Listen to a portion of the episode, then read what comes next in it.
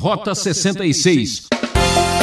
Se existir alguém que pode achar justiça em si mesmo, eu seria candidato e eu vou dizer a verdade, nada disso de fato tem valor para nos aproximar de Deus.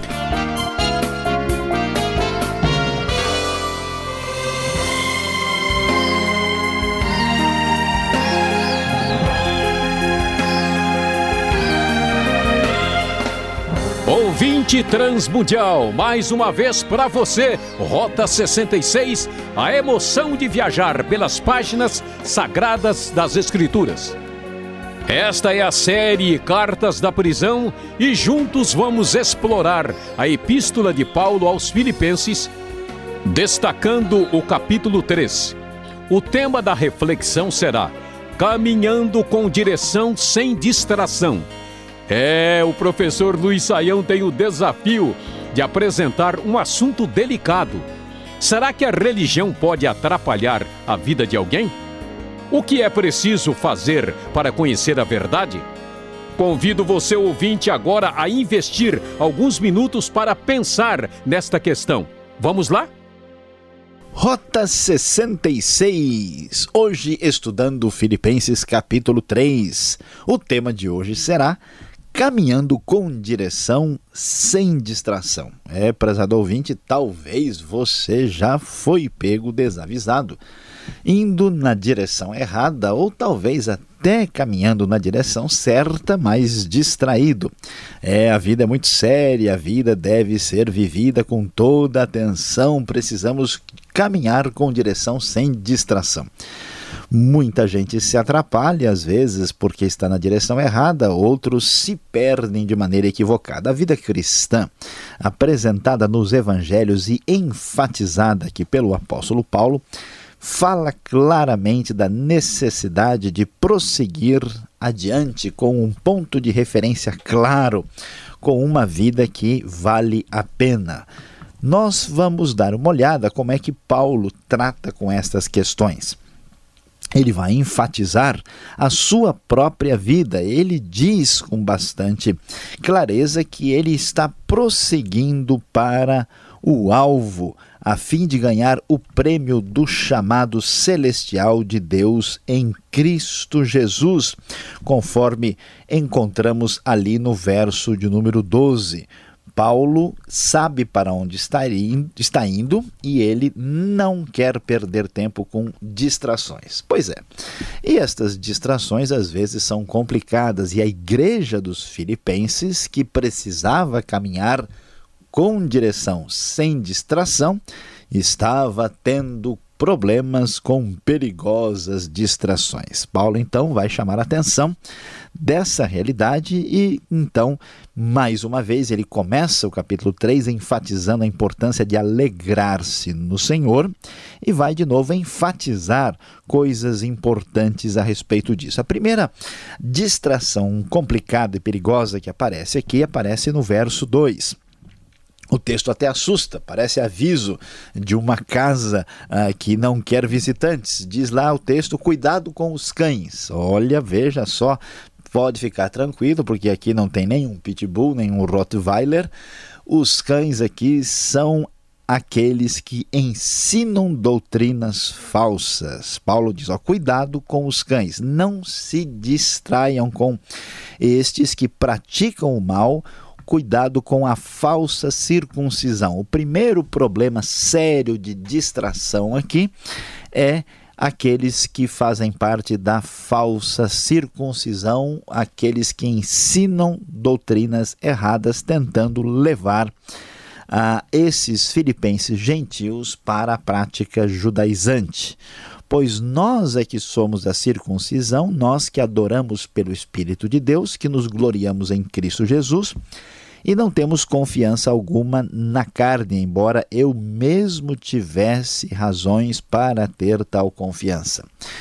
Nosso prezado ouvinte sabe bem que a Bíblia é dividida entre Antigo e Novo Testamento. E o Antigo Testamento traz uma lei que em grande parte é marcada por vários aspectos cerimoniais. Esses aspectos cerimoniais foram abolidos em Cristo Jesus. Existia uma prática feita nos meninos e nos homens chamada circuncisão, que não é mais valorizada no Novo Testamento. A circuncisão era um sinal de uma aliança entre Deus e Israel ah, no Antigo Testamento. Então, a exigência dessa aliança, reforçada pela própria lei, nós vamos encontrar no Velho Testamento e isto fazia parte da aliança antiga. Na nova aliança, não é necessário praticar a circuncisão para estar em aliança com Deus através de Cristo Jesus. Por isso que nós não temos confiança na carne, diz Paulo, nós adoramos pelo Espírito, e Paulo vai dizer, olha, se tem alguém que poderia se achar importante, achar que tem condições de fazer isso, sou eu. Paulo não se mostra distraído nem pelo legalismo da circuncisão por esses falsos obreiros e nem pelo orgulho da sua própria espiritualidade, como se ele fosse alguma coisa a mais do que alguém. Você não pode ser distraído nem pelo legalismo e não pode ser distraído pelo seu possível orgulho espiritual acima dos outros. Então Paulo vai dizer: se alguém pensa que tem razões para confiar na carne, eu ainda mais circuncidado ao oitavo dia de vida, pertencente ao povo de Israel, à tribo de Benjamim, verdadeiro hebreu, quanto à lei fariseu, quanto ao zelo perseguidor da igreja, quanto à justiça que há na lei irrepreensível. Quer dizer, se alguém tem currículo de espiritualidade, sou eu. Se alguém pode dizer que está aí, como se diz na linguagem popular, arrebentando a boca do balão em termos de orgulho espiritual, sou eu. E Paulo diz, na verdade, nada disso tem valor de fato. Portanto, ele vai mostrar que nós precisamos caminhar com direção sem distração legalista ou orgulhosa. Por isso, o centro de nossa preocupação, o foco do nosso evangelho, o que realmente tem valor é Cristo. Mas o que para mim era lucro, diz o verso 7, passei a considerar como perda por causa de Cristo. Mais do que isso, considero tudo como perda, comparado com a suprema grandeza do conhecimento de Cristo Jesus, meu Senhor, por quem perdi todas as coisas. Eu as considero como esterco para poder ganhar Cristo. Não sei se o prezado ouvinte escutou. Talvez você escutou e não entendeu. Então é importante reforçar de novo.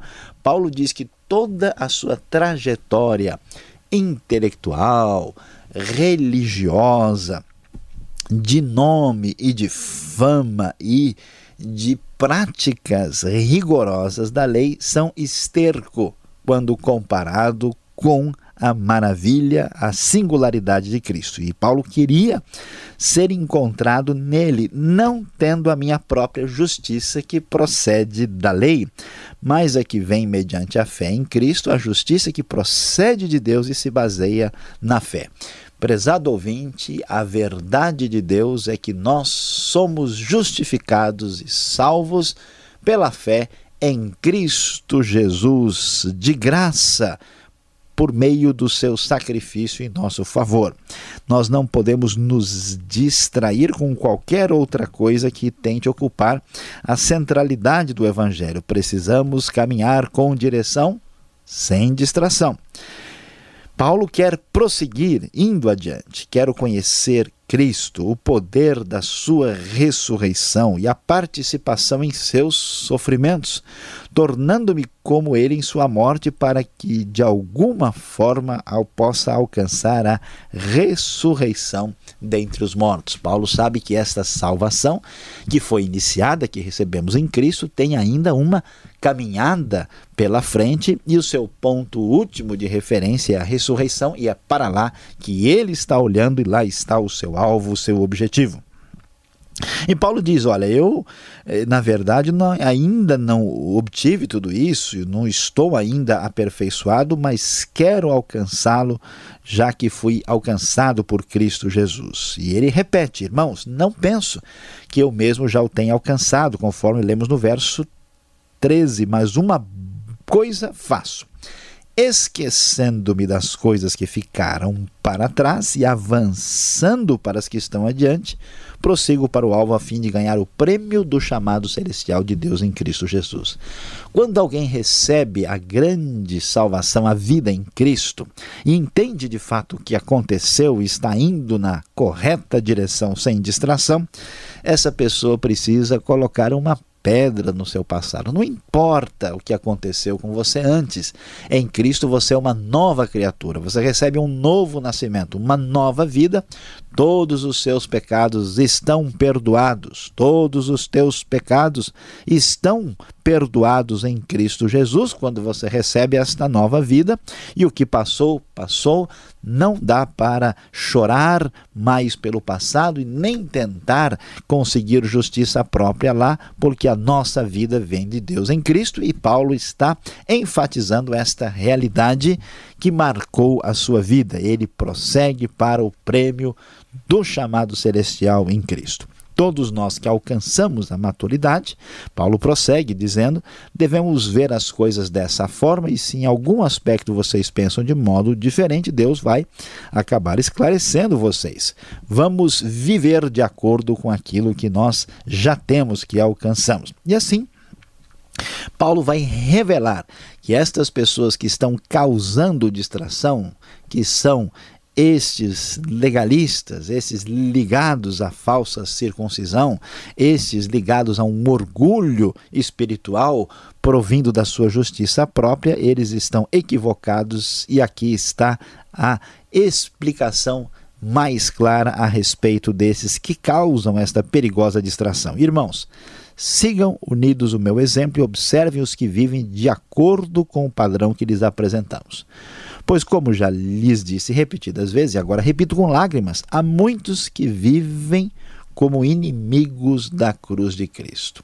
Muita gente fica aborrecida, chateada e às vezes assustada. Como é que pode pessoas em nome de Cristo fazer tantas coisas equivocadas? Meu prezado ouvinte, isso já era realidade na igreja primitiva. Gente com o nome de Cristo, na verdade, sendo inimigos do Evangelho ou da cruz de Cristo o destino deles, porque a motivação deles não é verdadeira, não é legítima, eles evitam o negar-se a si mesmo, a justiça a própria, eles não abrem mão dela, eles querem fugir da cruz, da essência do evangelho. O destino deles é a perdição. Olha que palavra dura de Paulo. O seu Deus é o estômago, eles, ou seja, eles vivem apenas para a satisfação própria e eles têm orgulho do que é vergonhoso, só pensam nas coisas terrenas. Meu querido ouvinte, não vale a pena dar atenção a quem está nessa situação perdido com sua própria distração.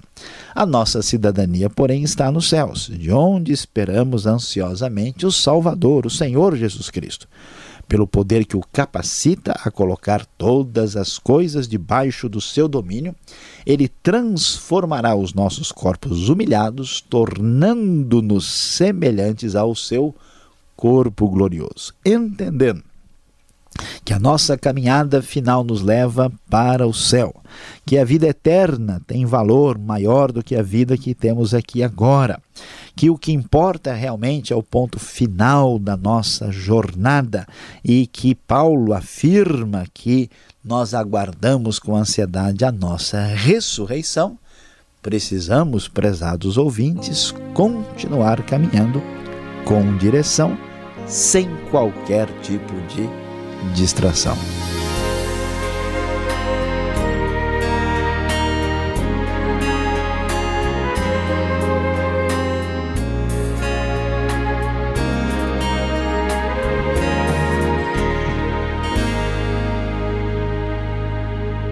Você está acompanhando o programa Rota 66, o caminho para entender o ensino teológico dos 66 livros da Bíblia. Esta é a série Cartas da Prisão, apresentando a Epístola de Paulo aos Filipenses. Tema deste estudo: caminhando com direção, sem distração. O Rota 66 tem produção e apresentação de Luiz Saião e Alberto Veríssimo. Da locução, Beltrão, seu amigão. E não esqueça, participe escrevendo para o e-mail rota66 arroba transmundial.com.br ou caixa postal 18.113 CEP 04626-970 São Paulo, capital. Vamos voltar ao texto e fazer algumas perguntas.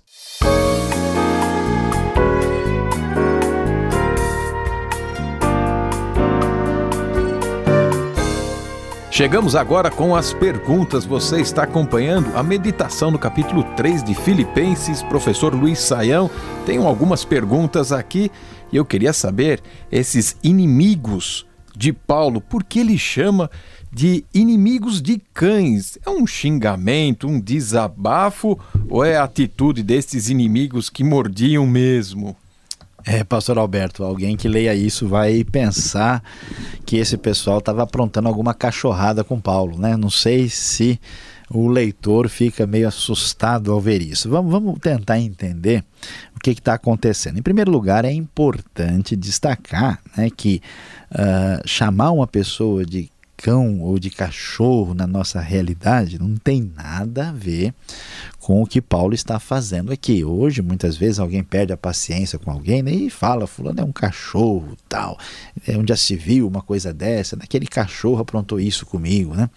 Então, esse sentido popular é um xingamento, mas aqui a ideia de cão é, tem a ver com a ideia de impureza, porque na lei, no Velho Testamento, ah, nós tínhamos a separação entre os animais puros e impuros. E quanto mais o animal ah, se envolvia aí comendo né, carniça, ah, comendo né, outros animais, eram animais impuros, porque a impureza estava ligada à morte. E hoje a gente está acostumado com essa ideia de cachorro criado dentro de casa, como um bicho de estimação, né, tal. E essa não era a realidade dos dias uh, do, do Novo Testamento e da cultura hebraica. O, o, cachorro era um bicho mal visto, geralmente eles andavam em bandos, né, e eram sujos, sarnentos, né, bem impuros e, e viviam comendo lá resto de bicho e até de gente morta. Então, a pior coisa que tem, assim, né, na, na figura bíblica é a figura do cachorro. Então, nesse sentido, quando Paulo chama eles de cães, ele está chamando esse pessoal de gente absolutamente impura. E é uma razão porque ele faz isso é para provocar o pessoal, porque esse pessoal se julga superior aos outros. Eles se acham, né? melhores do que os que não são circuncidados. Então Paulo diz, ó, esse pessoal, eh, na verdade, eles são tão limpos, maravilhosos e superiores como um cachorro nesse sentido entendido na cultura hebraica. Essa é a razão porque Paulo pega pesado com essa turma aí em Filipenses. Agora, professor, você deu a deixa e a dica falando sobre circuncisão. Por que tanta ênfase na circuncisão? Qual a razão de tanta briga neste momento? O problema, pastor Alberto, é que a circuncisão? Ninguém deve pensar negativamente sobre circuncisão. Circuncisão não é nenhum problema, né? era uma prática que havia no Oriente Antigo, né? encontrada inclusive em outras civilizações, ah, que consistia em cortar o, o, prepúcio né, aí dos meninos e dos homens, aí de preferência quando ah, o menino tinha ah, oito dias de vida. Era essa, essa era essa regra normal. Né? Se a pessoa ah, entrasse para o povo de Israel depois, ele era circuncidado na idade em que ele se encontrasse.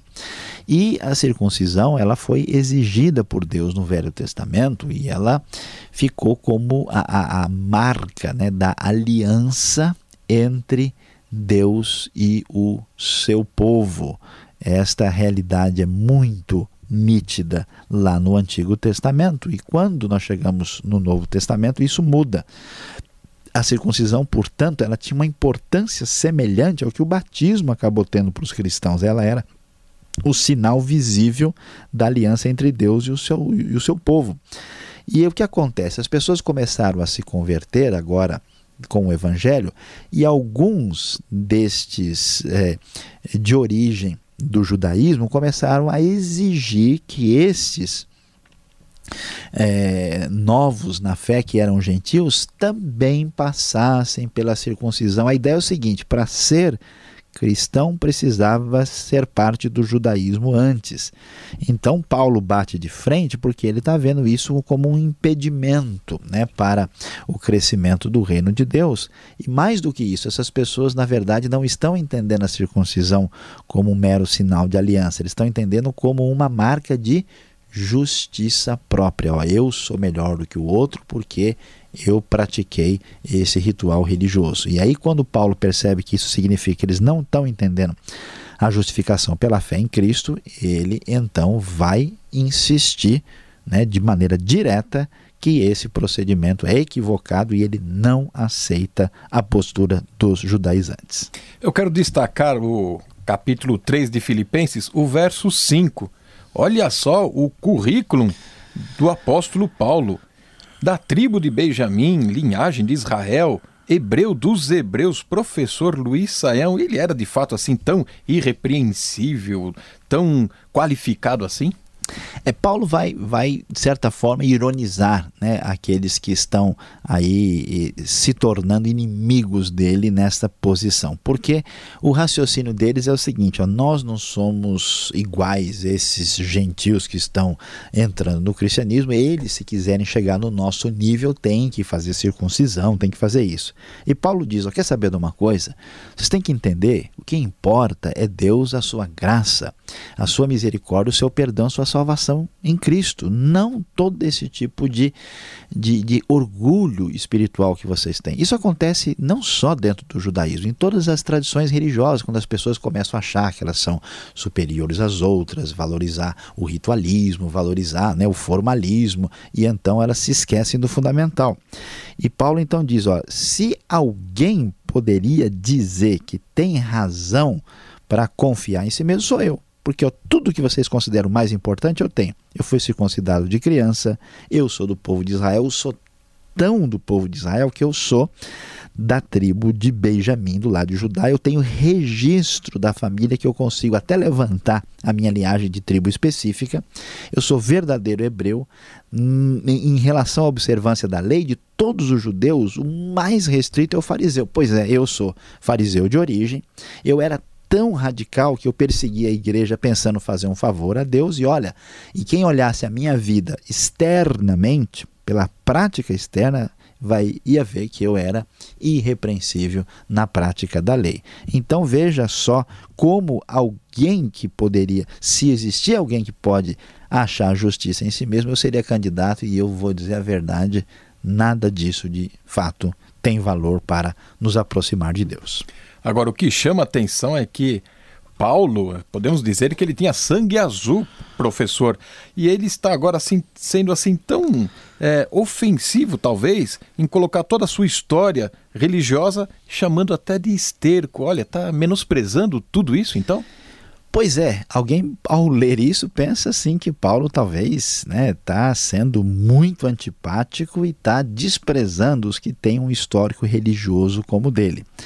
Mas na verdade, pastor Alberto, não é bem assim. O problema não é o histórico religioso, o problema não é a sua origem judaica. O problema não é nada disso. Tanto é que Paulo, por exemplo, depois ele vai até circuncidar Timóteo numa situação onde isso é necessário. O problema é que estas coisas estavam sendo consideradas essenciais para a justificação da pessoa. Isso estava servindo de justiça própria. Quando a pessoa vai à igreja, quando a pessoa se torna religiosa, lê a Bíblia, faz oração e acha que ele é superior aos outros porque faz isso, ele está fazendo a mesma coisa que os religiosos do tempo de Paulo estavam fazendo. Então, o problema não é a, a vertente religiosa, mas a atitude para com os atos meritórios que a pessoa imagina que ele tem. Então, Paulo, para pegar bem pesado e dizer que isso é um absurdo, diz: ó, quer saber a verdade? Para a salvação, isso não vale nada, ou seja, é um esterco. Agora, para terminar, última pergunta, ele fala sobre inimigos da cruz de Cristo. O que significa esses seus inimigos aqui? Olha, pastor Alberto, é uma revelação interessante. Provavelmente Paulo está fazendo essa referência porque estas pessoas que estão insistindo nessa questão, eles estão fazendo isso por interesses pessoais. É provável que eles querem estar bem com aqueles que fazem parte da circuncisão, eles querem evitar constrangimento social, eles não querem ter problemas para si. O foco deles é a sua satisfação pessoal. Por isso, eles preferem bater nos mais fracos, exigir desses gentios pagãos que entrem nesse esquema, do que confrontar o legalismo que dominava a perspectiva da época deles. Por isso, eles não estão dispostos a pagar o preço nem dar a cara para bater numa situação necessária. Por isso, Paulo chama de inimigos da cruz de Cristo, porque eles não aceitam sofrer por causa do Evangelho. Muito bem, e agora você que está nos acompanhando, vamos sem distração ouvir a conclusão desse estudo.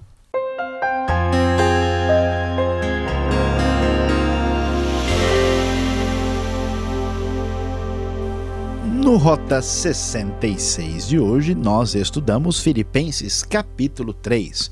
E o nosso tema foi Caminhando com direção sem distração. É, Paulo estava confrontando os legalistas de sua época e ensinando a verdade que é preciso prosseguir para o alvo sem ficar olhando para trás, distraídos de maneira indevida. É, prezado ouvinte, aqui está a grande verdade, a verdadeira aplicação para o nosso coração. Diante das distrações fascinantes da nossa jornada terrenal, é preciso lembrar que o que de fato valerá é o que será de nós no final. O Rota 66 termina aqui, ouvinte. Sintonize essa emissora e horário para descobrir como termina esta meditação. Combinado? Rota 66 é uma realização transmundial. E acesse o site transmundial.com.br e até o próximo programa com o nosso agradecimento.